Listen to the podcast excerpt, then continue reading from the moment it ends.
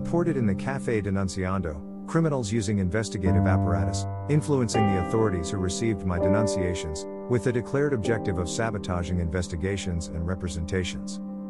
In a phone call on September 9, 2021, the Public Ministry of Formoso called me. The MP of Formoso Go was being influenced by the group of criminals I denounce. Criminals present themselves as authorities and handle cases with the stated purpose of obstructing investigations and representations. The number used in the call of the MP from Formoso and the same number used in the MP's WhatsApp, the MP for Formoso informed through the phone call that he should forward the information through WhatsApp. Having sent additional information to MP Formoso Go's WhatsApp. The reported criminals influenced the owners of the residence next to the Nurev Hostel, NPV, on Rua Getulio Vargas 681 residence number 671, at Rua Getulio Vargas, in the Praia Comprida neighborhood, in Sao Jose, Santa Catarina, Brazil, with CEP 88103 400. GPS, https colon slash slash goo.gl slash map slash d89ca2y4m. U6. This residence was negotiated. The criminals would buy the residence with money for my rights, related to the reported cases, in the Cafe Denunciando, rights that would be made available by the justice, I, Mr. Fabio Reschke Ribeiro, would be robbed by corrupt authorities, together with the authorities that would represent in my legal affairs. At the residence at Rua Getulio Vargas, 671, the criminals articulated death threats against me, Mr. Fabio Reschke Ribeiro. To kill, they would use an electric saw, or a gasoline saw. Butchering, where they would divide the victim into parts, symbolizing the division of what they stole using the victim's name, and divided. Knives were mentioned.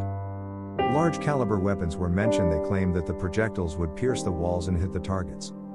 Small, full automatic weapons were mentioned, shots fired at the bedroom window where the victim who would be machine gun sleeps. https colon slash slash u2.b slash Xiali. Shu. U. Explosives in the window of the room where the victim sleeps were mentioned. The failed attack on July 20, 1944 against Adolf Hitler was studied by terrorists who mentioned the attacks on the residence where the victim lives. They mentioned an attack with an explosive, similar to the one carried out against Adolf Hitler. These are some of the plans devised by the reported terrorists, some of the many attacks in other places, etc. Criminals reported in the Cafe Denunciando use investigative apparatus used by corrupt authorities, and influence in order to manipulate inquiries, and sabotage investigations and representations. The case was registered through the portal of the Civil Police of Santa Catarina, under registration 07019882021 B00597.2021.0222898. Responsible Unit, PC, First.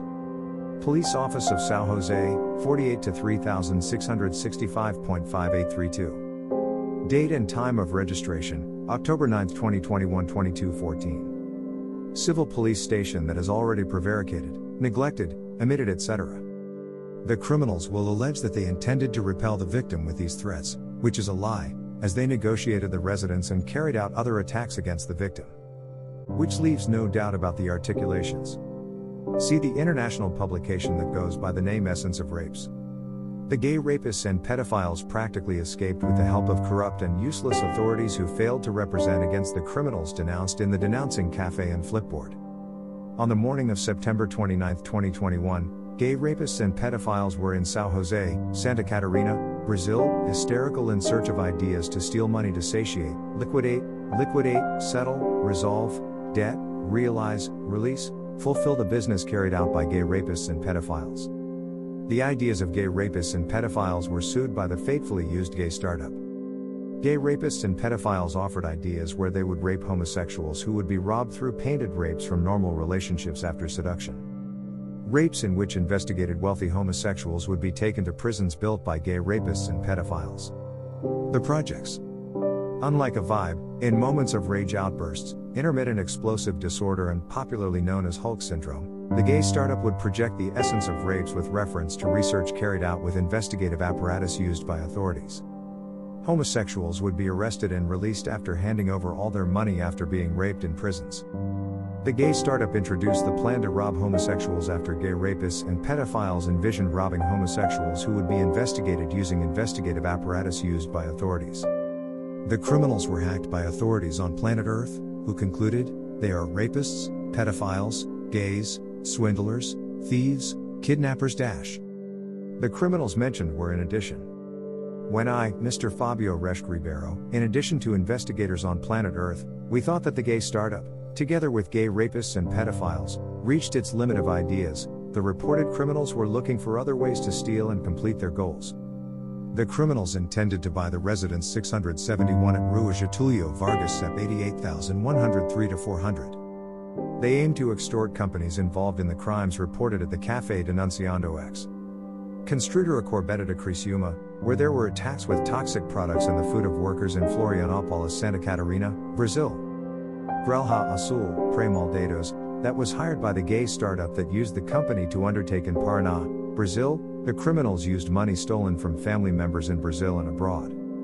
Gay rapists and pedophiles aimed to extort criminals, e.g., drug dealers, bosses of schemes with reported criminals or extorted rivals, etc.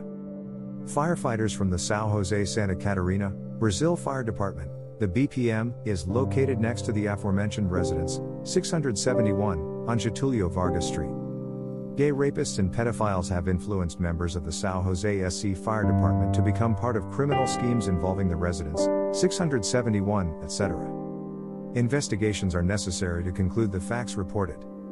Reported criminals, gay rapists, and pedophiles, using investigative devices, have hacked Brazilian authorities and artists, and even famous YouTubers, influenced artists who have been robbed or will be robbed through espionage. 1. Duo, of the music Sertaneja, may have been a victim. Israel and Rodolffo, may have been the victim of a coup where criminals offer business opportunities where they offered the resident 671 at Rua Getulio Vargas.